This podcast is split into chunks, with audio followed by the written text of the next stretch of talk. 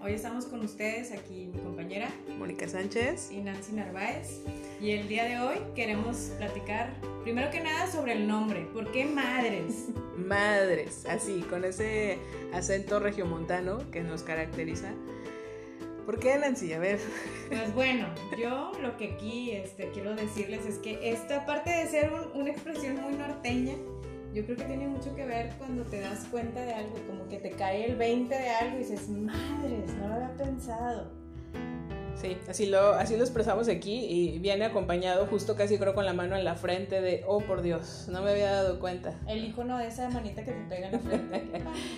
sí, es, esa va a ser parte de nuestro eslogan, de hecho. Así es. Y el nombre cumple una doble función precisamente esta expresión porque lo que buscamos aportar es ese espacio de reflexión que nos lleve a decir, madres, caray, no lo había pensado.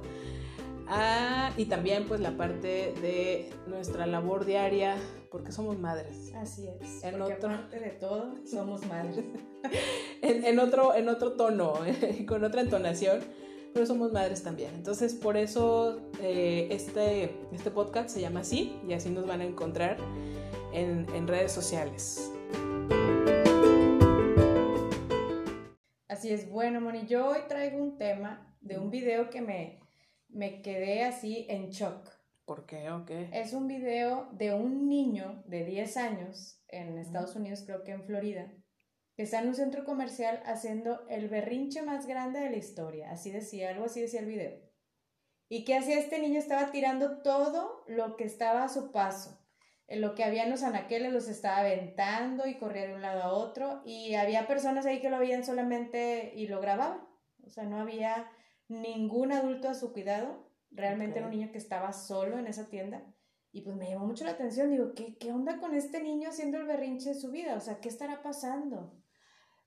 A eso le llamo, o sea, berrinche porque estaba tirando las cosas. Así es. Ok. Y 10 años, dices. Sí, se veía, bueno, decían de ahí que parecía como de 10 años el niño.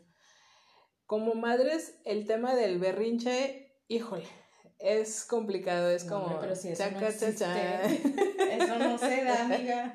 La mamá que les diga que su hijo no hace berrinche, mm, miente. miente. Eh, y no hay madre que ejerza una profesión a la cual su hijo no le haya hecho un berrinche. Les informamos para aquellas que van a ser madres pronto o que estudien psicología y creen que eso no va a pasar. No, amigas, de una vez les aclaro. Eh, que aún con mi formación como psicoterapeuta em, de niños y adolescentes, pasa, pasa. Hay que entender una cosa, amiga, los berrinches buscan comunicar algo. No solo ver como, ah, qué vergüenza con este niño que me está haciendo pasar aquí en el centro comercial, o, o algo también preocupante, como dices, de dónde están sus papás, ¿no? Digo, 10 años, obviamente es preocupante que un niño de 10 años esté haciendo eso, pero ciertamente aún en ese niño de 10 años hay que ubicar que busca comunicar algo. Por ejemplo, si tú no hubieras leído el título del berrinche más grande de la historia, y hubieras visto a un niño tirando cosas y el, ese rostro que viste en el video del niño, ¿con qué impresión te hubieras quedado? Aparte de que está haciendo berrinche, ¿qué otra cosa hubieras pensado? Pues definitivamente quiere llamar la atención, o sea, algo quiere que pase, que está tratando de comunicarlo de una manera pues mala, ¿no? Yo lo veo así porque pues por un lado soy madre y veo que de repente hay berrinches que pues en lugar de, de también enojarme pues trato de ver el lado positivo, pero yo sé que mucha gente debe haber visto al niño eh, maleducado, que anda ahí solo y descuidado y pues bueno, ya sabes cómo somos como sociedad. Este, por eso te pregunto a ti como especialista, ¿qué ves en ese niño? Llamar la atención. Eh, esa palabra, esas palabritas hay que utilizarlas con mucho cuidado porque cuando como papás decimos llamar la atención, yo he tenido eh, papás cercanos a mí que dicen, pero si sí tiene toda la atención, o sea, no le falta atención ni cuidados de mi parte. Pero, a ver, hay que ampliar el panorama, señoras y señores. A veces no es llamar la atención eh, porque no me están atendiendo y no me cuidan y no me alimentan. A veces es llamar la atención sobre algo que está sucediendo. Por ejemplo, en este, en este video que mencionas, que no he tenido la fortuna de, de verlo, pero con la escena que me describiste y tu cara me doy cuenta más o menos cómo estuvo el asunto. Yo me detendría un poquito y te preguntaría, ¿será que el niño estaba enojado por algo? Sí. Por cómo estaba aventando las cosas. Sí, sí se veía, definitivamente se veía enojado, se veía, es más, ni gritaba.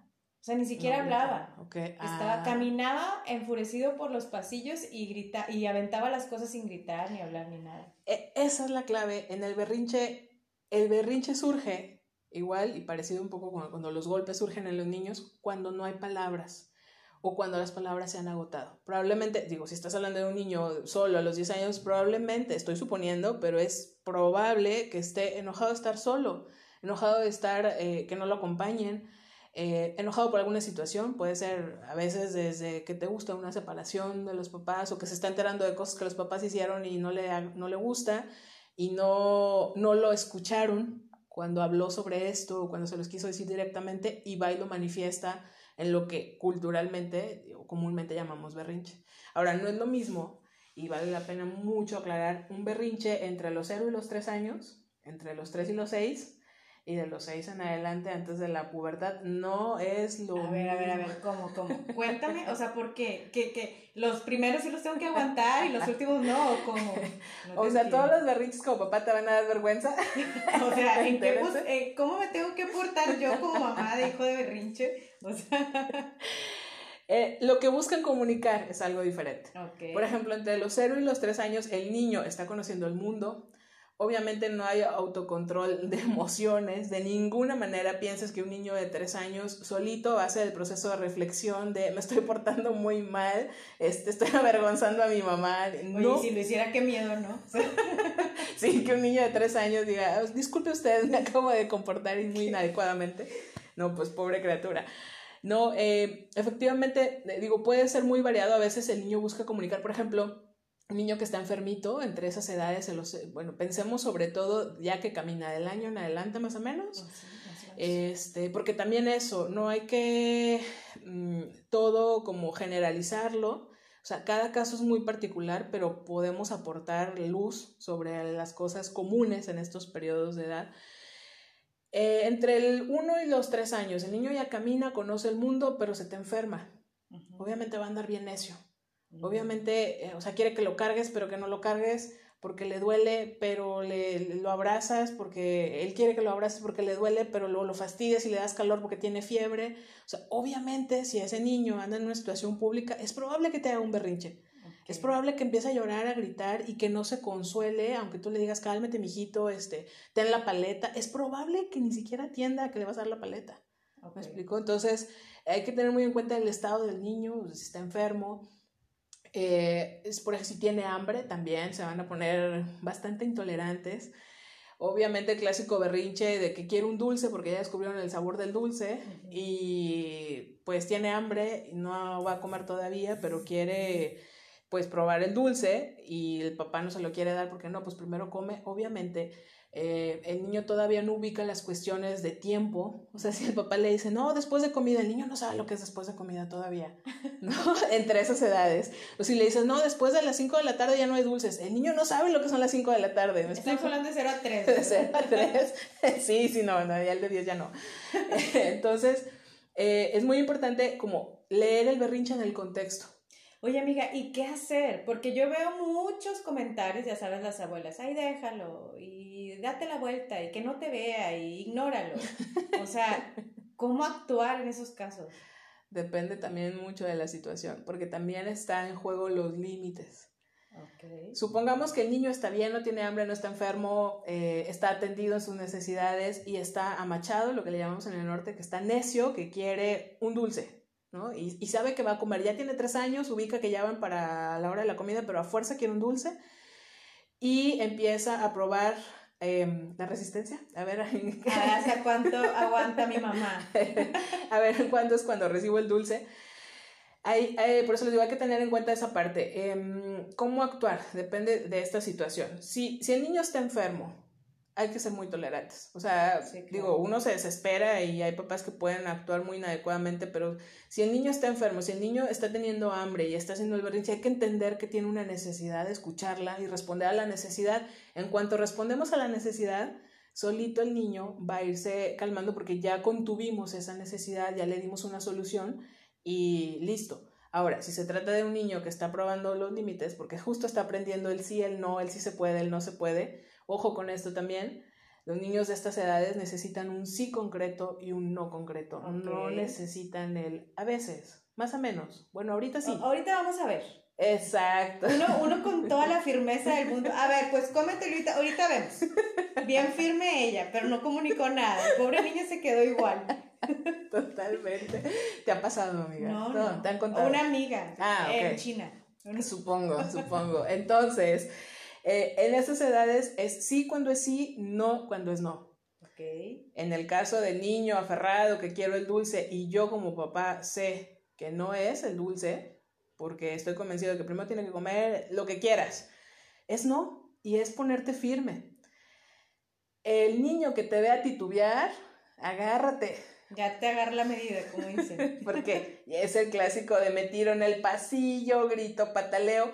Eh, claro que se va a dar cuenta de que te da mucha pena, de que te pones toda roja, de que cálmate, mijito, y te tiemblan las manos de la vergüenza que estás pasando socialmente. Y obviamente va a ser el niño, es como que, ¡ja! De aquí soy. obviamente sin la planeación como la que, la que estoy hablando, ¿no? Sino el niño nos percibe, amiga. Percibe cómo estamos como mamás. Entonces, en el momento en el que tú estés convencida de no es no, es lo que le transmites al niño. Y a lo mejor podrás explicarle con algunas cuantas palabras o incluso desviarle la atención, es una técnica bastante buena. El de, ah, oye, tal cosa. Y de que, ah, sí, este, el payaso, ¿no? Y ya, y se lo olvidó. Exacto a veces es parte como de convencerlos, seguirles educando, ¿verdad? Depende en qué momento estemos de, de esa parte, de esa etapa, eh, de que no es no y cuando se pueda, pues sí se va a poder y, y, no va a haber, no va a tener que recurrir al berrinche para obtenerlo. Cuando se puede, se puede. Y esa seguridad, eh, esa certeza que le damos al niño, le da mucha seguridad al niño. Ok. Entonces aprende a que puede comunicar una necesidad sin tener que gritarla porque la escuchan y que incluso estoy con un papá y una mamá que escuchan mis necesidades, por lo tanto no tengo que gritarlas ni mucho menos, eh, me siento tranquilo, me siento en paz, porque no pasa nada. No pasa nada. Y los más grandecitos, amiga. Ah, ya, entramos en otros temas. Acá es lo que me ando manejando, ¿verdad? Estamos en esas etapas complicadas, críticas. Yo creo que has escuchado mucho los terribles dos, los terribles tres, los terribles... Los terribles dos que duran hasta los seis, algo así, sí me han contado. Platícanos, mamás, ¿a poco les ha pasado? No, hombre, eso no sucede. Entre los tres y los seis, de nuevo, estamos en una etapa crítica en los límites. Empiezan las frustraciones más eh, entre los tres y, y, y los seis. Frustraciones muy importantes para el niño. Ahí es donde el niño aprende que no todo se puede en la vida y no me refiero a, estás limitado, no vas a poder todo lo que quieras, no, no, no, sino que no solo porque yo quiero algo se me va a dar.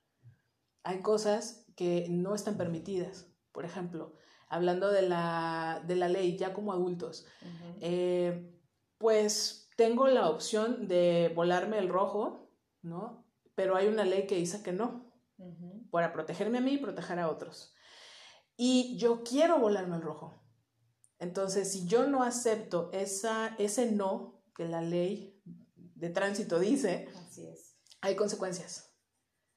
Si yo aprendo eh, que no hay consecuencias, imagínate qué voy a empezar a hacer con todo lo que implique una regla. Ok, entonces, por ejemplo, si yo veo por ahí que este, mi hijo, hija, está tratando de hacer, de romper una norma de la casa, y me la paso yo solamente amenazando de que si haces eso, no sé qué, ahí cómo funciona o cómo, cómo le ayudo yo para darle a entender que eso no se debe hacer. Bueno, es que las consecuencias también hay, hay que entrar en, e, es, es, un tema amplio, pero bueno, trataré de ser un poco más simple y concreta en esa parte.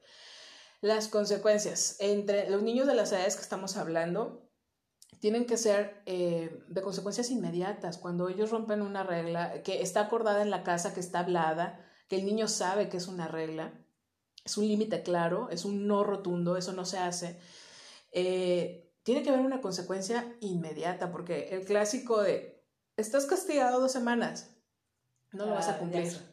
No lo vas a cumplir, se te va a olvidar, se le va a olvidar al niño y aprendió la lección, no. Entonces, obviamente puede haber una, un, digamos, una consecuencia a lo que en, en la psicología conductual llamamos como consecuencia negativa o castigo, que sería como retirarle algo que, que le guste mucho. Por ejemplo, supongamos que le gusta mucho ver un capítulo de una serie de algo infantil, es, eh, bueno, pues hoy no, ahorita no la vas a ver, hoy no, hoy no lo vas a ver.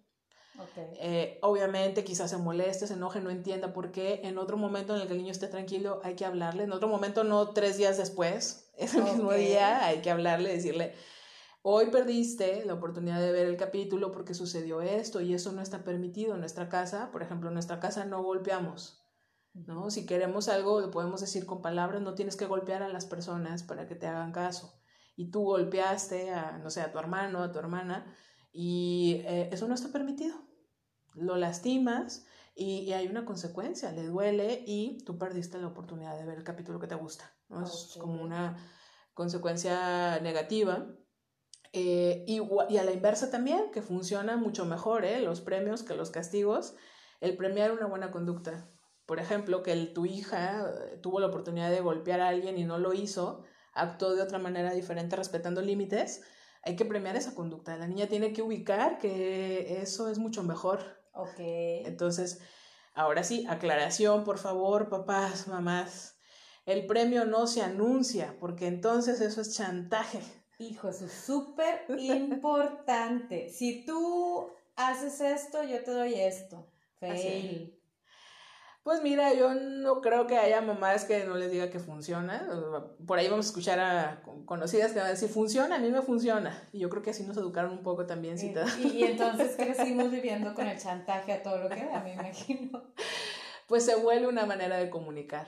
Wow. Se vuelve una manera de obtener cosas y no necesariamente es la mejor. Entonces no le digo, yo observo y si veo que está haciendo las cosas bien, ah, le doy el premio, o sea, directamente. Por ejemplo, le estás enseñando a tu niña de cuatro años a bañarse sola, ¿no? A tres años, cuatro años a bañarse sola, con todo y sus fallas, que le quedó champú en la cabeza, que lo que sea, lo está haciendo, lo está intentando, es un logro.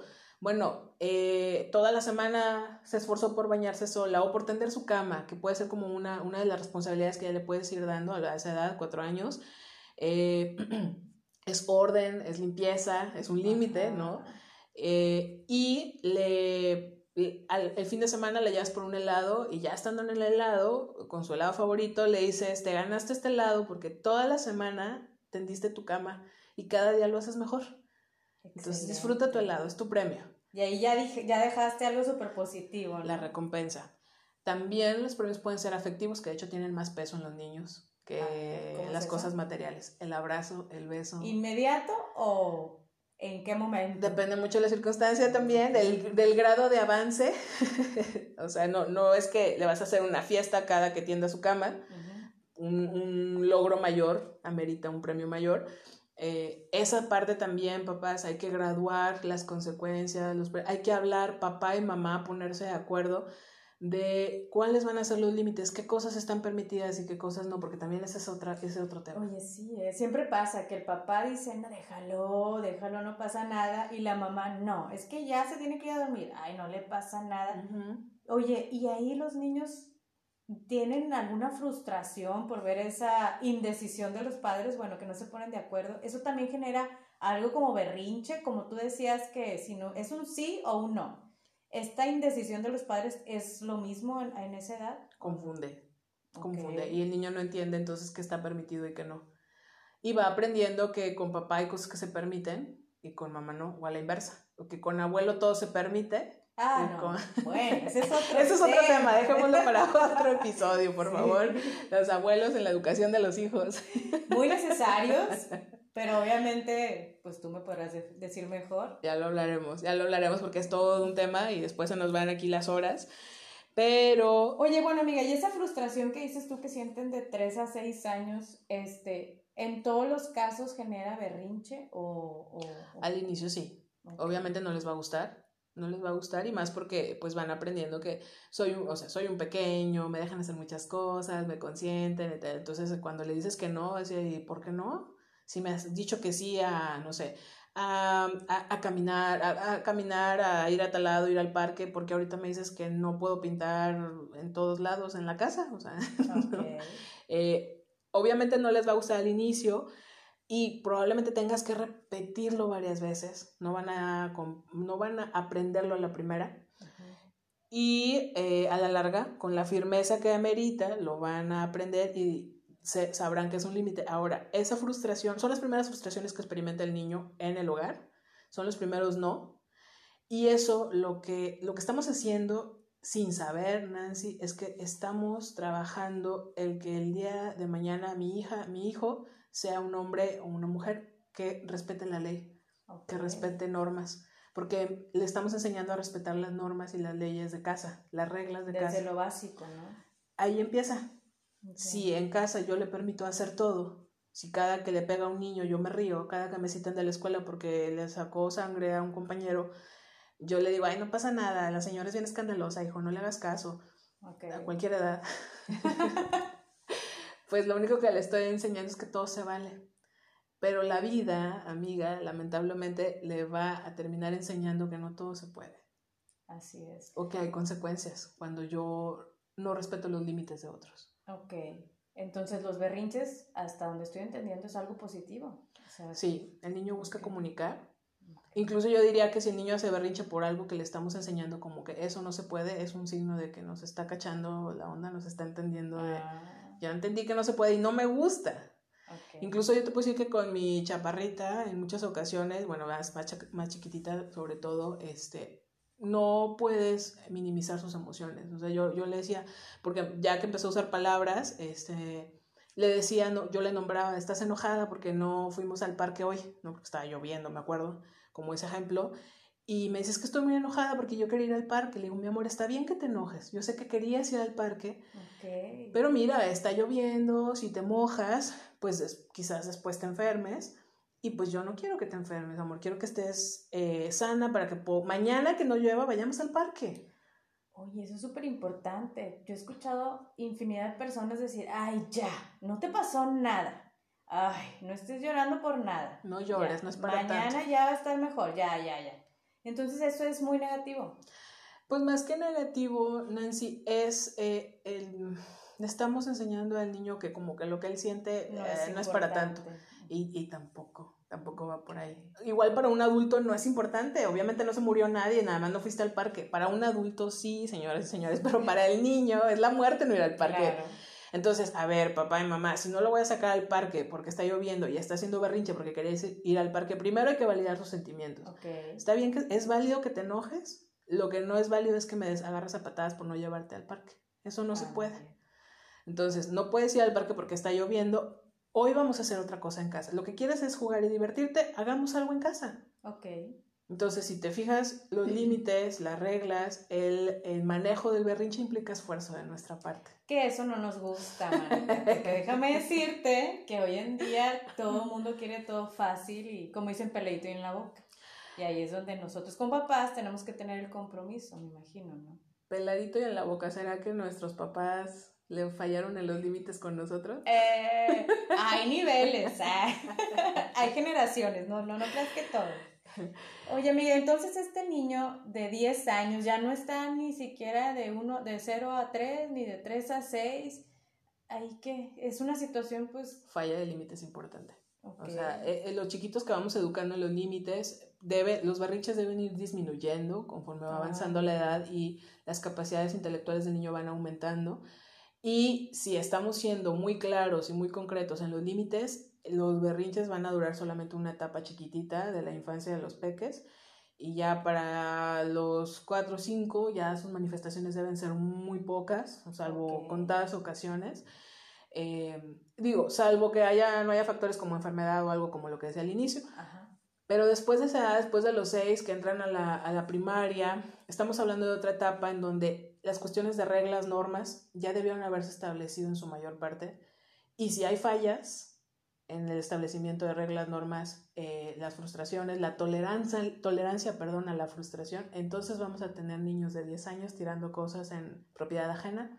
Vamos a tener adolescentes que se vuelan los altos. Ya. Wow, entonces ese título del video está totalmente equivocado. O sea, niño hace el berrinche más grande de la historia. O sea, no es, no es un berrinche como tal. O sea, realmente es otra situación la que ese niño está viviendo, ¿no? Pero nos quedamos con esa idea. Dejamos de escuchar. Decimos, ay, el niño no entiende. Y en realidad quizás somos los adultos los que no estamos entendiendo lo que el niño quiere comunicar. Esa es la clave en los berrinches. Papá, mamá, pregúntate, mi niño tiene un berrinche, ¿qué, qué me quiere decir? Implica el esfuerzo de que estoy cansado, no quiero lidiar con eso ahorita, eh, pero tienes que luchar contra eso como, como papá, como mamá, decir, ¿qué me quiere decir? Tratar de entender qué me quiere decir a su edad, a su nivel de entendimiento del mundo y de comprensión de lo que le rodea, ¿qué me quiere decir? Okay. Y eso cambia totalmente la visión de las cosas y nos da oportunidad de manejarlo de otra manera. Y el futuro, ¿no? Para este niño, que no llegue a vivir lo que este pobre niño de 10 años estuvo viviendo, ¿no? Estar aventando todo en un supermercado por falta de, porque en algún momento algo estuvo por ahí pendiente. Así es. Pues bueno, amiga, muy bueno el tema, muy padre la plática. Este, pues no sé si quieres agregar alguna otra cosa. No generalicemos, papás, mamás, cuidado, cada caso es particular. Importante. Hay dudas, acérquese con un profesional. Hay, eh, yo les, les platico, vemos terapeutas que trabajamos sesiones de orientación con los papás. No es terapia, no se asusten. Y son sesiones donde podemos hablar de todas esas dudas, en su caso particular, en su familia particular, y poderles aportar algo para apoyarlos porque no, no se trata de que están haciendo las cosas muy mal a veces, ¿no? Se trata de que las pueden hacer mejor. Pequeños cambios. Que hacen una diferencia. Vale. Bueno, pues esto fue Madres.